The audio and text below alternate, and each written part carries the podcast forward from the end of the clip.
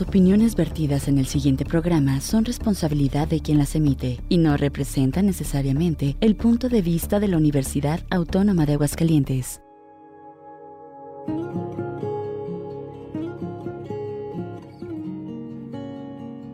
El Cuerpo Académico de Estudios de Género del Departamento de Sociología del Centro de Ciencias Sociales y Humanidades, a través de Radio UAA, presenta. De mujeres, símbolo y pensamiento. ¿Cómo callar?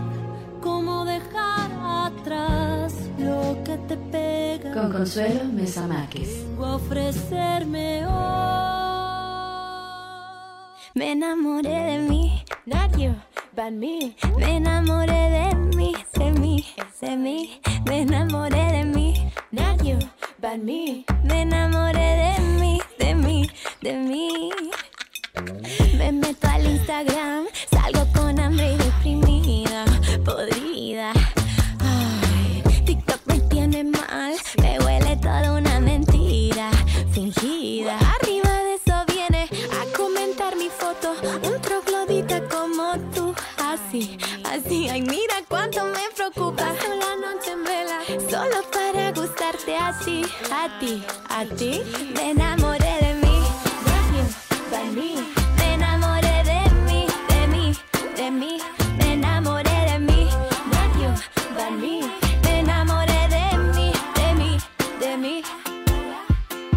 Que la dieta, que la faja, que la talla, el pantalón. Si este ángulo o el otro, ¿cuál hará verme mejor? ¿Cuánto like, cuánto follow? Tanto y tanto que se inventa para encontrar en internet lo que se vive y no aparenta.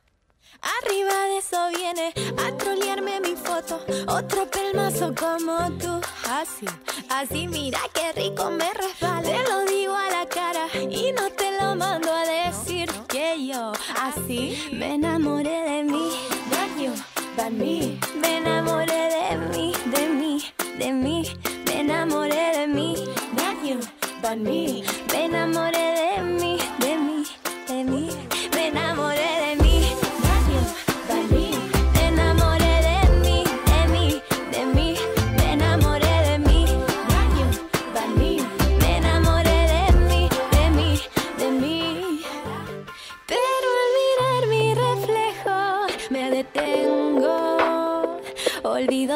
sunrise.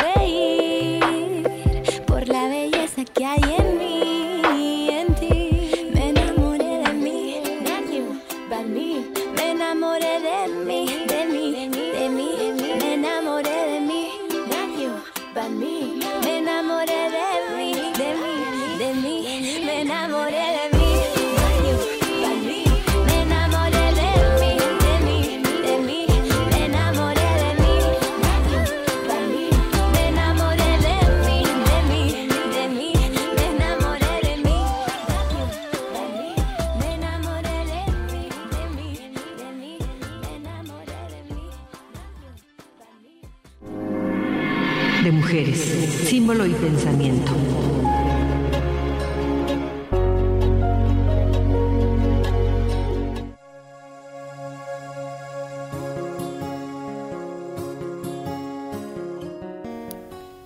Muy buenas tardes, es nuestro primer programa en vivo del año y les deseo que este 2024 esté lleno de bendiciones y proyectos cumplidos, sueños, deseos, fantasías y utopías.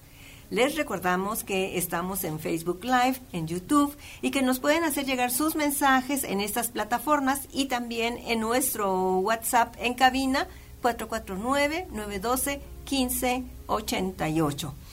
Hoy, como siempre, tenemos un programa muy, muy especial para ustedes. Tenemos la presentación de una revista y la presentación de un libro de tres alumnas, por parte de tres alumnas de la maestría en literatura aplicada de la Universidad de la Ibero en Cholula, Puebla. Son ellas, Ana Paula, Ana Paula Carrillo, permítanme ustedes, mm, Dania Montes y Jania Soto. Les damos la bienvenida, Ana Paula, Jania y Dania, y pues empezamos nuestro programa del día de hoy. Empezamos la presentación, como habíamos dicho, de una revista y un libro.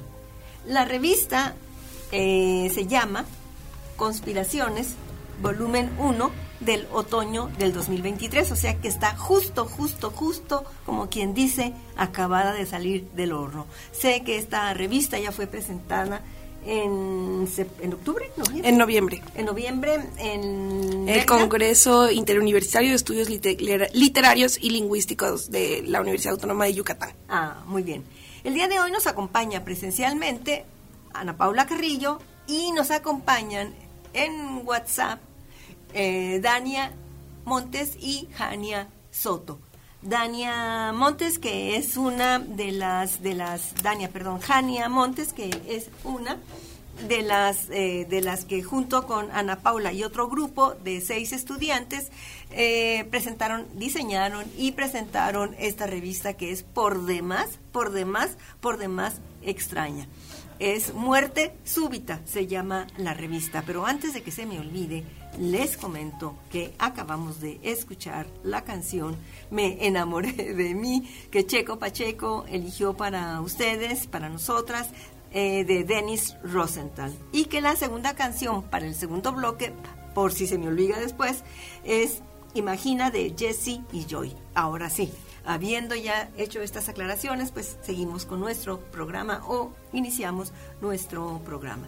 Les decía que esta revista, Conspiraciones, volumen 1, otoño del 2023, eh, es una revista de seis estudiantes de esta maestría en literatura aplicada.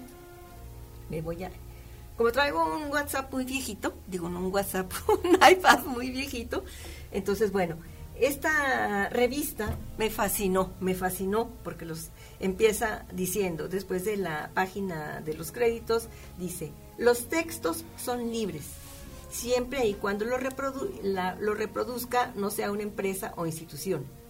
Se respete la fuente y se mantenga esta nota, que las historias viajen y se transformen más allá de la palabra. No somos una revista seria, felizmente.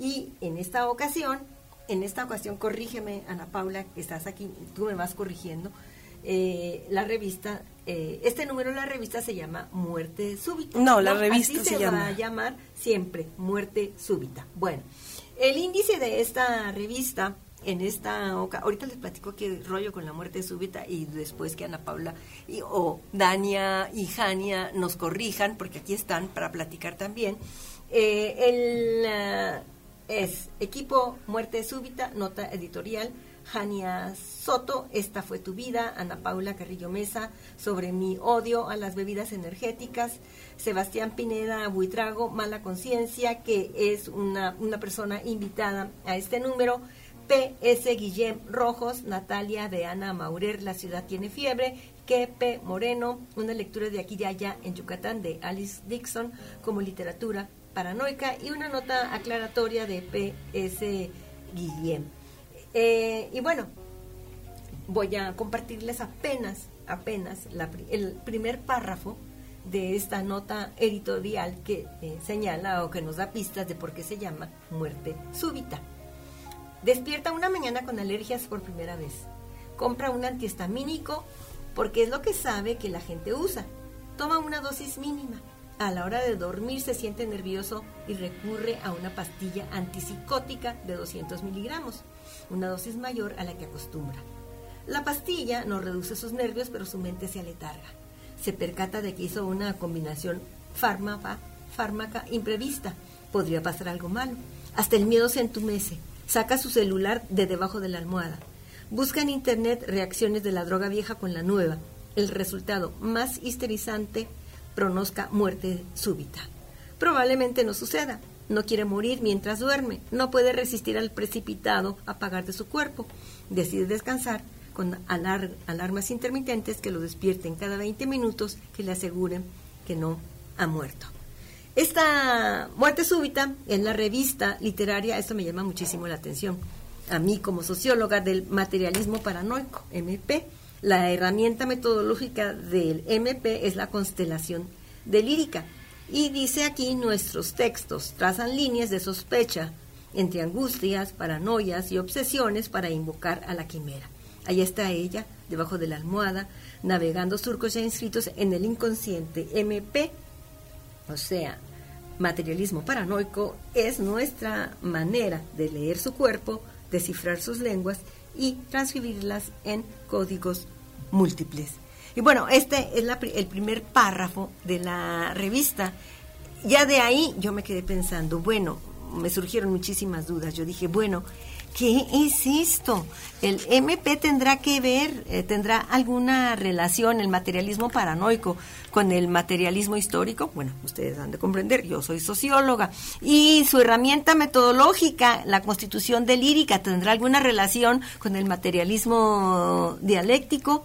Y esto de trazar líneas de sospecha entre angustias, paranoias y obsesiones, ¿qué es? No es nuestra manera de leer, dice aquí, MP es nuestra manera de leer su cuerpo, descifrar sus lenguas y transcribirlas en códigos legibles. Y entonces yo dije, bueno, la literatura, el concepto de literatura paranoica, pues es el concepto clave en esta revista, ¿sí? Sí, sí, por supuesto. la idea fue como cada uno...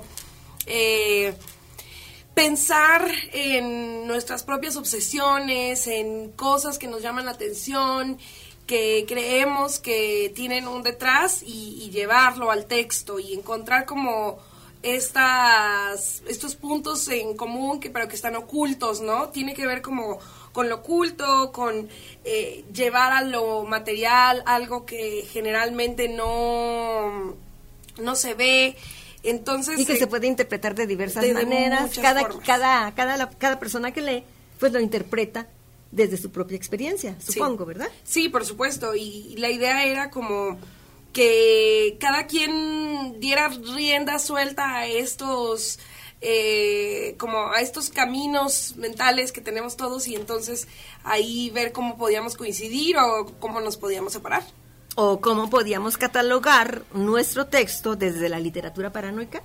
Sí, por supuesto. Bueno, por ejemplo, en eh, Q. P. Pérez, que... Eh. P. Pérez, eh, ah. Pérez, ¿qué quiere decir? Es Enrique, se llama Enrique. Pero este, él escribió este texto, por ejemplo, es un ensayo en el que analiza la obra de Alice Dixon, si no... sí, este, ajá.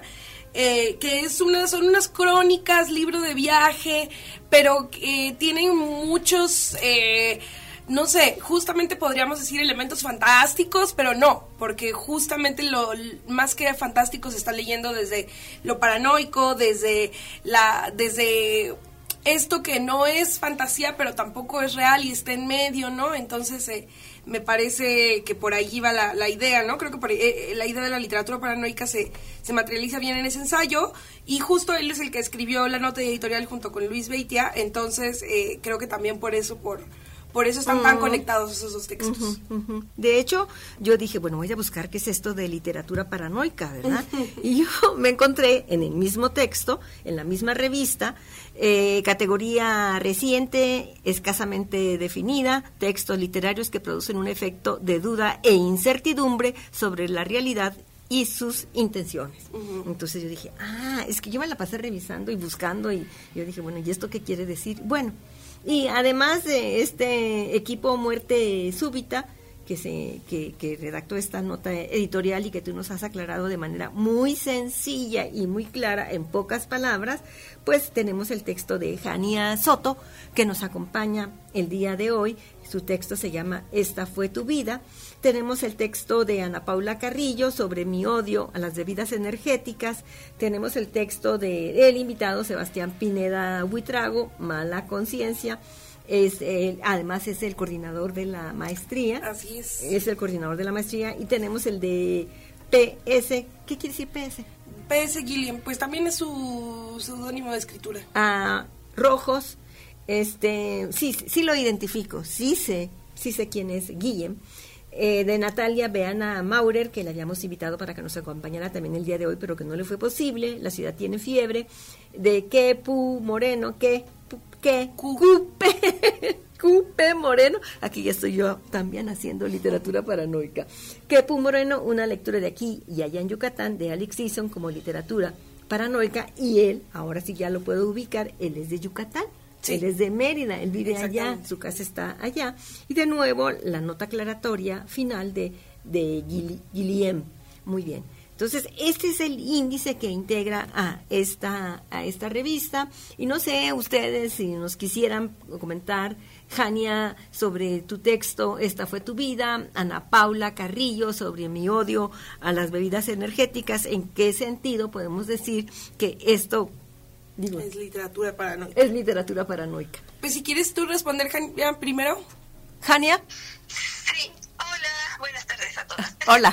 este, pues, no sé si me escuchan bien, ¿sí? Perfecto, perfecto. Eh, pues verán, justo igual como dice en la nota editorial, también se trata de crear a partir de la sospecha y crear constelaciones en estos textos y en la vida misma y pues justo mi texto habla como un poco eh, ficción realidad de, de lo que fue crecer como en una como casi secta. Entonces eh, como empezar a relacionar eh, a partir de la creación como estas sospechas que tenemos en la vida misma yo lo encuentro o encuentro como mucha relación de la nota editorial también con el último texto de, de PC Gilliam, que trata como de la creación de discursos que, que nos controlan y como, como si un número de gente que está en el poder pudiera controlar como todos los discursos que bajan como a, toda la demás gente, ¿no? Entonces, eh, pues sí, no, también de eso se trata un poco la, literatura paranoica, empezar a crear hilos de conexión entre cosas que podemos como ver eh, en la vida misma y en la literatura y aprender ahí a, a asir como, como nudos para la creación igual. Sí, bueno, y justo ahorita que dices esto de eh, el poder de los discursos, creo que ahí se conectan mm, los textos y creo que esa es como un poco nuestra propuesta, ¿no? Como desarmar estos discursos alrededor de pues de distintas cosas, ¿no? Porque cada uno escogió hablar de, distintas cosas, ¿no? Yo elegí hablar de las bebidas energéticas, eh, Gillian de los rojos, entonces creo que como que cada uno está intentando ahí desmontar narrativas poderosas. ¿Qué dices tú a esto, Jania Soto? Estoy muy de acuerdo. O sea, creo que dentro de nuestra misma como vida y estar en el mundo podemos notar como ciertas constantes, ¿no? Entonces, a la hora de nosotros, nosotras ponernos a, a analizar estas realidades, podemos ver como estas estos grandes discursos de poder y entonces como también eh, relacionarlos con, con, otras cosas, ¿no? Entonces, no solamente realidad actual, sino con el pasado y con otras voces que están al otro lado del mundo o que están este como en diferentes posicionamientos y poder a partir de ahí como trazar justamente estas conspiraciones para ver o desentrañar como un poco más eh, la realidad. Entonces, pues me parece como un ejercicio como bien interesante y además muy variado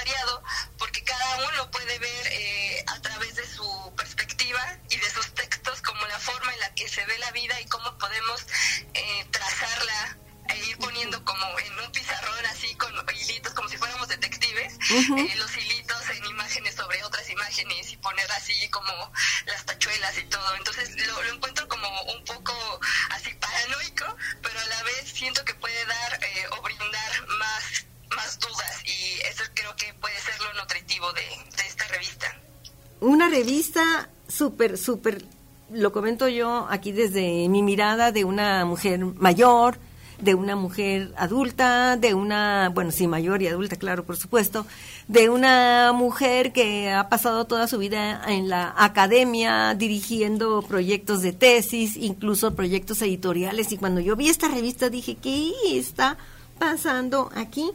Y bueno, pues es un proyecto de, de, de, mujeres y de varones jóvenes de seis cabezas, como dice por ahí, seis cabezas. Sí. ¿Seis cabezas, como dice? Bueno, de seis cabezas que están en este, en este proyecto y bueno, me sentí muy, muy, muy gratificada de poder ver lo que la gente joven, lo que las personas jóvenes están haciendo en este momento y también lo que están haciendo dentro de este programa de literatura aplicada de la Ibero en Cholula, Puebla. Eh, me fascinó, además de la, de la entrada que ya compartí con ustedes, creo que sí la compartí, ¿sí? el final, lo que es, la nota que está al final, eh, La rana en la garganta, esta editorial, La rana en la garganta, es una editorial que ustedes están abriendo. ¿o ya No, es una editorial justo de Natalia Beana, que es la que nos invitó a, a hacer la edición. De hecho, el, el, el, la- la- el proyecto de muerte súbita nace porque nosotros teníamos un taller los viernes, tenemos un taller los viernes en, en el programa de literatura aplicada y nos reuníamos a tallerear y pensábamos, bueno, ¿qué hacemos con los textos? Nos gustaría hacer algo. Y entonces eh, Na- Natalia Beana, que no, es, tiene ella su editorial de La Rana en la Garganta, que ya ha editado varios libros, este, nos invitó a, a llevarlo al papel. Entonces, eh, ella se está encargando, de hecho, de toda la parte este, de imprimir, de encuadernar, este, de maquetar. Bueno, ahí por ahí la, la apoyaron este, otros compañeros. Pero sí, entonces esa es su propuesta eh, editorial y creo que en- encajamos bien tanto lo que ella eh, expresa que, que quiere transmitir como lo que nosotros queríamos escribir. Y aquí al final dice, La rana en la garganta es un proyecto editorial que recopila relatos orales, cuentos, poesía y cualquier manifestación de la palabra. Hacemos libros para gente sin cabeza.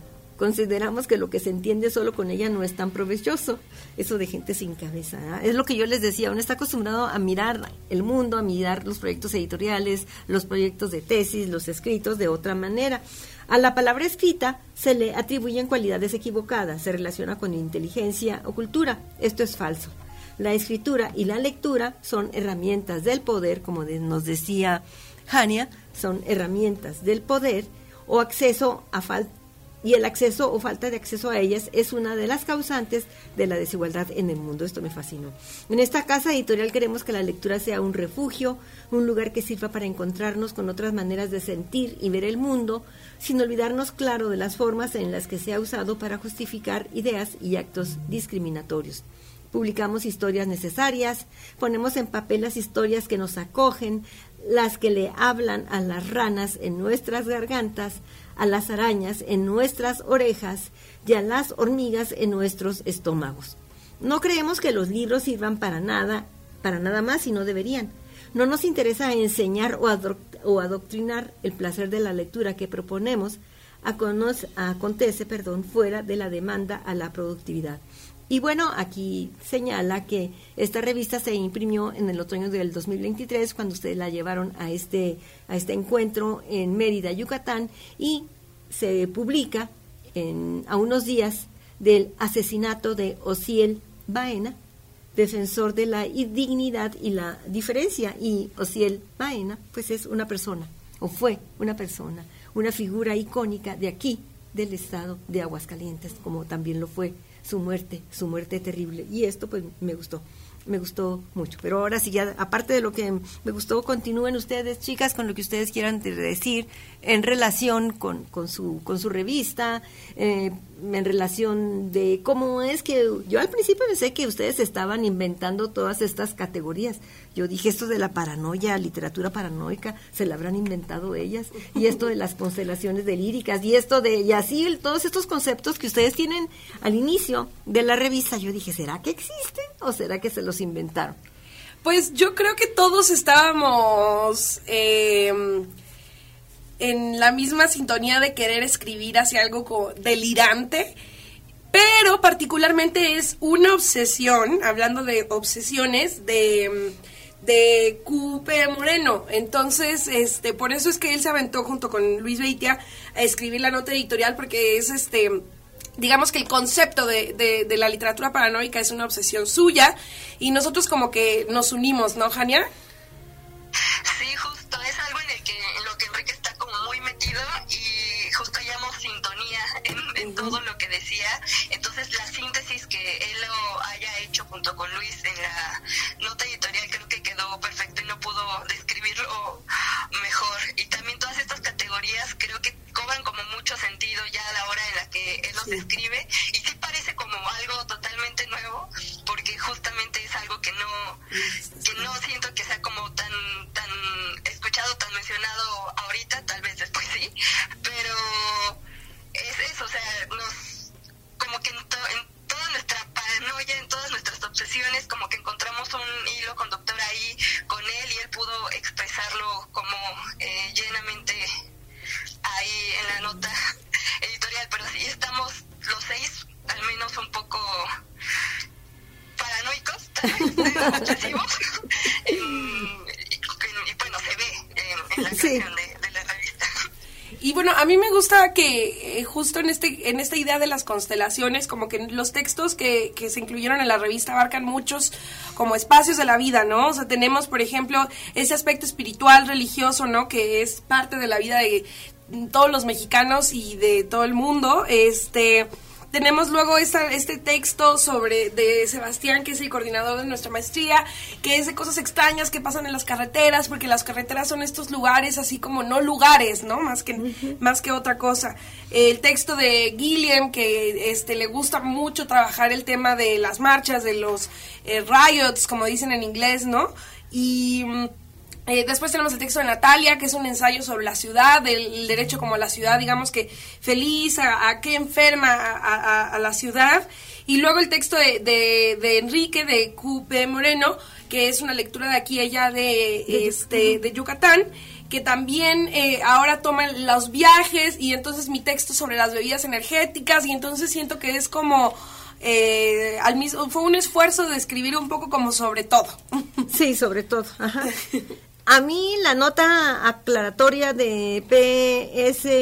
Guillén me pareció, me pareció, bueno, es una nota aclaratoria en la que se habla de cómo eh, ciertas maneras de pensar, ciertas maneras de ser, ciertas maneras de hacer que se han importado desde, desde los Estados Unidos particularmente y sobre todo nosotros como mexicanos, nos han desprovisto de nuestra historia, de nuestra razón, de nuestros quehaceres, de nuestro mirar del mundo para convertirnos pues en algo completamente dependiente. Claro, yo lo digo en unas palabras, pero él lo dice de una manera que no es poesía, pero me pareció casi, casi, casi, casi poética.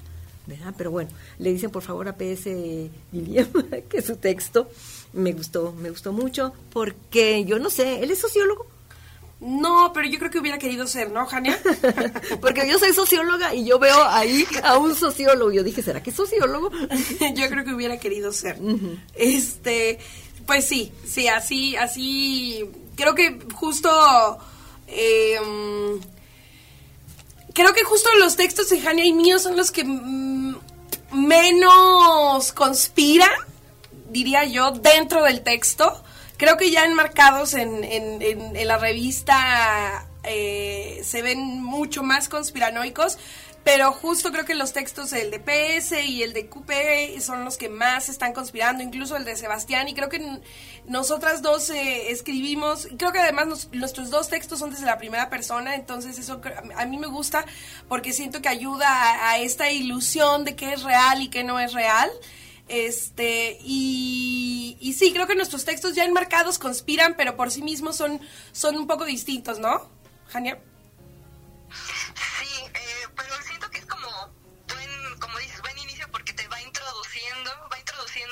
Al, o, la lectora al, a que ya los próximos textos ya se sientan como más reales, como más propios de decir, ok, si yo estoy leyendo en primera persona y luego me presentan estos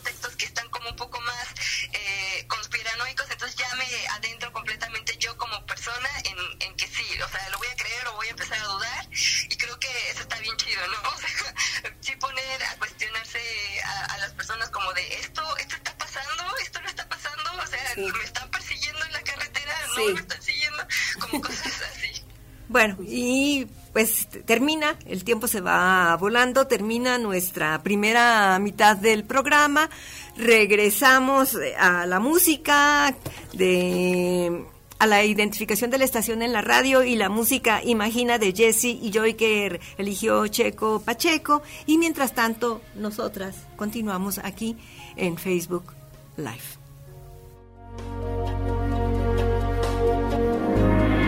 De mujeres, símbolo y pensamiento.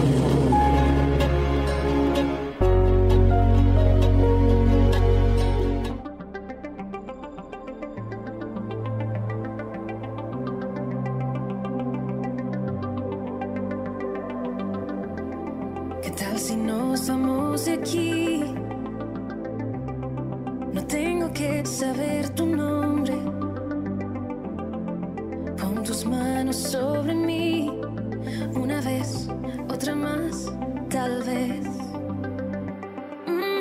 You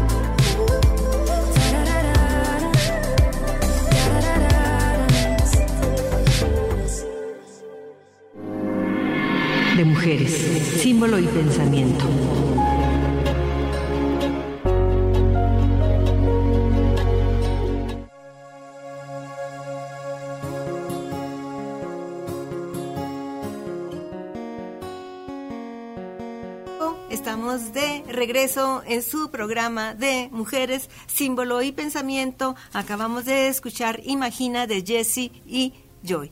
Y ahora nos toca presentar el libro sobre mi espalda. Llevo claveles blancos, pero antes, si ustedes, a Jania y Ana Paula, quieren decir algo, pues este lo pueden, lo pueden señalar. O si ustedes ya conocen el texto, el libro, que estoy segura que ya conocen también, este, este poemario de Dania Montes, sobre mi espalda llevo claveles blancos, pues también lo, lo, podemos, lo podemos hacer. Pueden intervenir, chicas, por favor. Eh, este texto que fue publicado en el 2023 en el estado de Hidalgo, y que ganó el Premio Estatal de Poesía Efren Rebolledo en el año 2022. En su presentación dice, y esto me va a llevar a la plática, con cada generación de personas dedicadas al arte llegan nuevos horizontes y otras maneras de aproximación a las diferentes disciplinas. Con nuevas letras y nuevas escrituras se nos presentan maneras alternativas de apreciar la realidad. Y este es el caso de Sobre mi espalda llevo, Claveles Blancos, con el que Dania Montes fue merecedora del Premio Estatal de Poesía Efren Rebolledo. Aquí el premio, el libro, perdón, nos invita a transitar los senderos que imaginaron, vivieron o reinterpretaron a partir de su propia realidad, utilizando la literatura como una manera de habitar el mundo. Y esto nos regresa a este otro texto de la literatura paranoica, de la literatura que acá, de la revista que acabamos de compartir y que pareciera, o al menos me da la impresión a mí, yo sé que no es así, pero pareciera que ustedes dentro de esta maestría en literatura aplicada están también como que aprendiendo a transitar, a interpretar el mundo de una manera diferente. Dania, yo quiero que, bueno, el texto tú lo dedicas a, para mi hermana Gabriela, una, una hermana que, que es de una segunda, digamos que de una, de un según el texto de una segunda, eh, de una segundo, de un segundo matrimonio con el padre. Y el texto empieza, mm, es el texto nos relata la muerte de la madre y la manera en que un padre estaba intentando educar de, a su hija. No volveremos a decir tu nombre empieza sin sentir sus espinas y rasgar nuestra garganta. Entonces, eh, Dania, pues no sé, yo aquí hice una, una selección de poemas, pero me gustaría que tú nos compartieras aquellos poemas que para ti tienen, le dan más sentido de unidad o de desunidad a tu libro. Ay, muchas gracias, pues hola a todas, digo, ya nos habíamos saludado, pero, pero ahora en esta intervención, eh, eh, pues sí, justamente es, es curioso esto que, que se menciona. Eh, la dedicatoria, de hecho, ahí es algo que yo he estado reflexionando en la maestría, ¿no? Sobre estos límites entre la ficción y, y la realidad que de pronto como personas que escribimos, como escritoras, escritores o gente que quiere escribir, eh, uno lo hace sin, sin darse cuenta y ya hasta que reflexiona cuáles son estos límites entre ficción y realidad, pues es, es que cae en cuenta. Eh, mi hermana Gabriela es hija del, del o sea, somos hermanas eh, totalmente, o sea, somos hijas del mismo matrimonio. Ella es mi hermana mayor, de hecho pero pues sí ella no aparece este en el libro justamente pues con estos tintes de, de, la ficción no de cómo se construye eh, la, sobre todo la autoficción. Yo tengo en el libro aparece mi otro hermano yo tengo otros dos medios hermanos hermanos pues eh, más chicos pero sí para para mi hermana es es el libro porque justo no aparece. Y pensando en los en los poemas que siento que, que le dan más unidad creo que yo quedar conforme pues son son pocos y, me gusta mucho creo que ahí mucho se resume el de pues el papá cuando peina a la niña Así es. no el, sí. el del pez azul también siento que, Sí. que son de los dos Te vamos a interrumpir un momentitito, Dania, porque tenemos un mensaje de Norma Natalia Carrillo Padilla desde Costa Rica y ella en ese mensaje dice, me gustaría si pudieran ejemplificar un poquito más cómo sus textos se relacionan con la literatura paranoica. Este es el mensaje que nos hace llegar Norma Natalia Carrillo Padilla desde Costa Rica. Y, y bueno, yo creo que, pues, Norma Natalia Carrillo Padilla, pues yo creo que ya no te vamos a poder porque se nos está terminando el tiempo y, y se, y se nos está y queremos terminar de presentar este libro de Dania Montes. Una disculpa, una disculpa, Norma Natalia Carrillo Padilla. Muchas gracias por tu mensaje. Ahora sí, continuamos, continuamos. no no se preocupen igual si no aquí nos, nos apuramos para que se puedan contestar las preguntas sin problema Es que ya se nos está, bueno, sí, nos vamos a apurar y nos vamos a apurar, Norma Natalia, y si tenemos oportunidad, pues contestamos, contestamos. Muy bien. Sí, Eh, en- entonces yo creo que eh, pues así poemas con los que yo sienta que, que le dan que le dan unidad es como este del cabello, el de el del, el del pez, ¿no? En la cocina y me gustan los los poemas más cortitos, ¿no? Que ya vienen como al final, que son como dos poemas así casi casi que de dos versos cada cada uno, el de los claveles blancos y rojos y el del vientre que, que siento que, que dé conforme y le dan unidad. bueno, para mí estos dos, estos dos, estos dos poemas, pues son los que le dan el sentido al libro, al título, al título. Entonces, pero bueno, yo quisiera que tú nos leas, que tú nos compartas aquí, desde desde, desde tu propia voz, que nos, que nos compartas algunos de estos poemas que a ti te gustaron y que le dan ese sentido de unidad. Estoy de acuerdo contigo, el del pez, aquí lo tengo separado, el del cabello también, pero bueno, si nos pudieras compartir, si nos si pudieras leer para, para, para nosotros, para nosotras, para nuestro, nuestro auditorio. Dania. Sí, seguro. Eh, pues está bien, voy a leer el de eh, el, el cabello, que aquí lo, lo tengo y, ya, ¿no? Bueno, dice, ¿hasta dónde?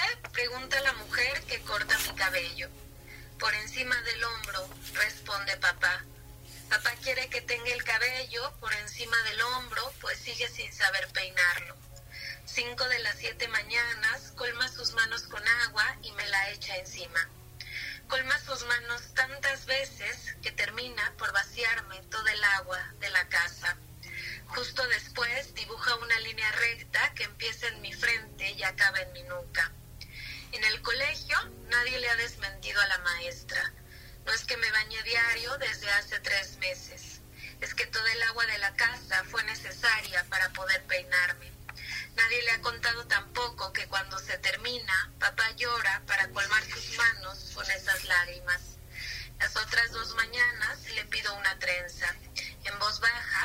que no sabe, cierra la llave de agua y dibuja una línea recta que empieza en mi frente y acaba en mi nuca. Un hermoso, hermoso, hermoso poema que, que termina justo donde empezó, ¿verdad? En la raya, en la raya para, para, para peinar, para peinar a la niña. Muy bien, entonces, este, otro, otro poema que tú nos quieras compartir. Ok, eh, como, de la mitad, ya cambia un poco la voz poética. Y dice, mi madre nunca levantará el teléfono la noche de cualquier martes para marcar mi número. Pero si lo hiciera, y al otro lado del auricular escuchara su voz algo muda, como quien ha supuesto que en la vejez hablar es osadía, si preguntara por mí y aquella disciplina, poca en realidad, que debía haber desarrollado para las cosas permanentes o casi de la vida, la paciencia para elegir el largo de las cortinas, cierta caridad al cruzar la calle, el tono blanco de un vestido, poco o nada tendría que decirle. Todo se lo he dicho, ya a mis tías, a mi abuela, a mi padre. Hermoso, hermoso poema porque pues todo eso que tú, o bueno, que, que, que la autora, bueno, que tú has vi- vivido, que has aprendido, pues lo aprendiste y lo compartiste con las otras mujeres de tu casa, tus tías, tu abuela y tu padre. Entonces dices, pues es. todo se lo he dicho ya. No hay nuevo para decirle a la madre, a la madre que no está, que no está, que no está en casa. Sí, Bueno, papá está justo antes de este. Papá enflaquece en cada abrazo. No sé si quisieras compartirlo con nosotras. A mí me gustó, me gustó mucho, ¿verdad? Porque, pues sí, ¿qué va a pasar con papá, verdad? Claro, sí, sí, sí, seguro lo, lo leo. Eh, papá enflaquece en cada brazo. El último año ha envejecido lo que debía ser en diez. ¿Qué ha de pasar si un día deja de caminar mirando al frente, olvida el dolor que nos ha unido y comienza a preguntar por mamá? Mi respuesta será una hoja que cae y gira antes de tocar el suelo. Entonces, siento que igual el tópico del papá es como, como recurrente. Sí, Ahí se va viendo su figura eh, a lo largo de, del texto, de las tías también, de la abuela también, creo que ahí, ahí va sí, viendo. sí, ahí van. Estoy buscando uno que particularmente, bueno, que a mí me gustó mucho, me gustó mucho porque el de los calcetines al revés, el de la segunda, el, el de los... no, me gustó mucho porque yo también me pongo los calcetines al revés y porque y por, por dos tres cosas que aparecen nada más que no lo encuentro no lo encuentro tú lo tienes ahí identificado Eh, sí, ya está en la página 44, no sé si... Sí, ahorita me voy para allá, la página 44. Aquí está. Mi madre está en el iris que comparten mis ojos. ¿Lo ¿No lo puedes compartir? Sí, claro. Eh, mi madre está en el iris que comparten mis ojos, pero mis hábitos responden todos a alguien más. De la segunda esposa de mi padre aprendí cómo construir el día sin necesidad de tender la cama, a dejar que las moscas vengan y disfruten cada resto del desayuno antes de apilar los trastes en la tarja junto a los del día anterior a reprochar en las discusiones, gritando, el tiempo que pasa el otro en el teléfono, su insuficiente ayuda en casa, la atención que nunca ha prestado. Cuando tenga hijos, voy a bañarlos abrazados a mi pecho, como vi a la segunda esposa de mi padre hacerlo con mi hermano. tal vez incluso habré aprendido que los calcetines se ponen al revés. Esa es la parte más tersa. Entonces en este en este en este poema yo me encuentro pues eh, uno que, que, la, que la segunda esposa del padre pues era así como una especie de desastre, ¿verdad? Pero en los sí, la casa toda patas al revés, en fin, ¿verdad? Pues a lo mejor como como todas nosotras las madres pues que tenemos hijos, que tenemos la casa, que incluso tenemos que trabajar, etcétera.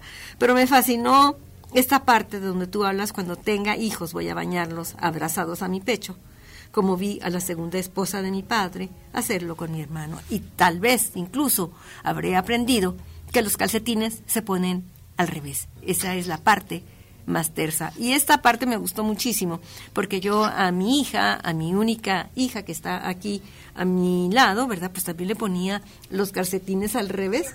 Y su papá me decía, pero ¿por qué le ponen los calcetines al revés? Y le ponían las camisetas al revés y todo se lo ponía al revés para que no le lastimaran las etiquetas y porque también me parecía que era la parte más tersa.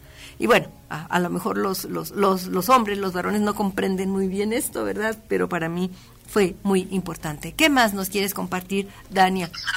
Eh, pues nada, justamente eh, es, es curioso esta parte de que la segunda esposa es como todo un desastre, porque en estas partes de la autoficción yo sí tuve que ir con, con mi familia después de que se presentó el libro, como, a, como a decir, bueno, todo está bien entre nosotros, ¿no? Aquí que ande ventilando mitad ficción, mitad de realidad.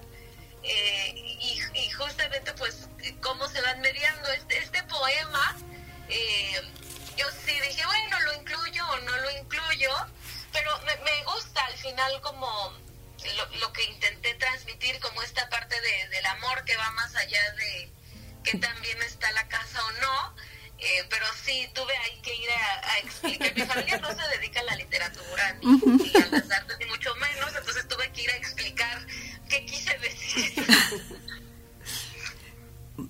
Y ahora me gustaría que nos compartieras estos dos textos que tú dices que te gustaron particularmente, los que hablan del título, del título de tu libro, el de Un clave rojo y el de Hay una canción que mi abuela canta. No, va, que va. Eh, pues el, el primero es muy cortito, son cuatro versos y dice así. Un clavel rojo si tu madre vive, un clavel blanco.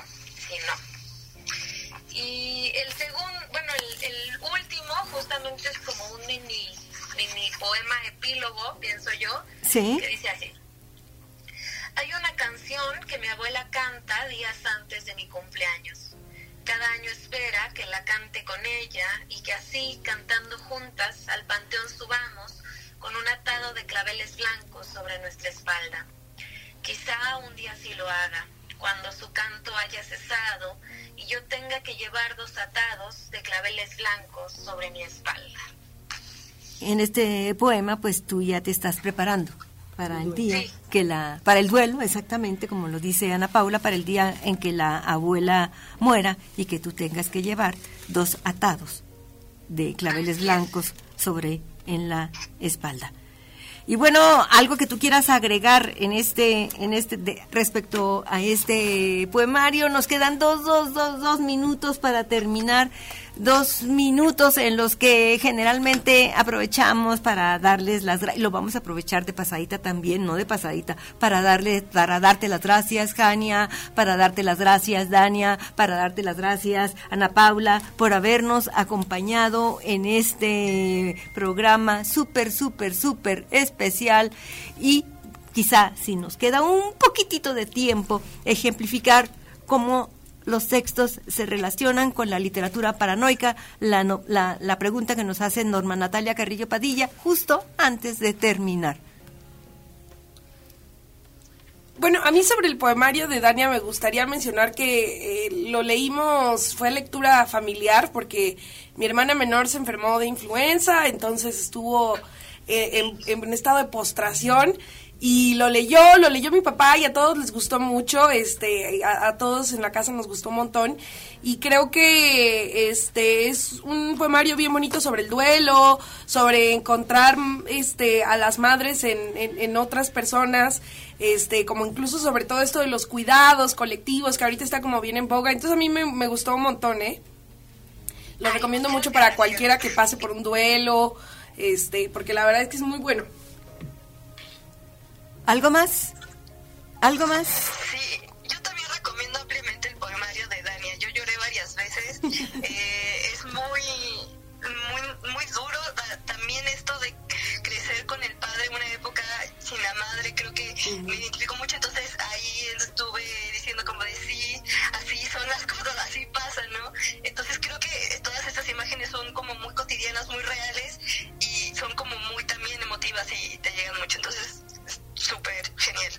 Muchas gracias, Jania, Dania.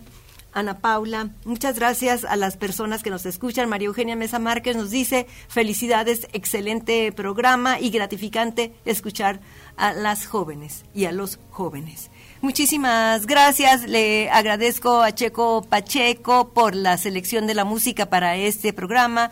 Le agradezco a Ale de Luna, quien es nuestra administradora de la página de mujeres. Les agradezco a ustedes el que nos hayan escuchado. Agradezco los mensajes de Norma Natalia Carrillo Padilla, de María Eugenia Mesa Márquez. Y bueno, coman rico, coman sano y aquí nos encontramos la próxima semana. Gracias.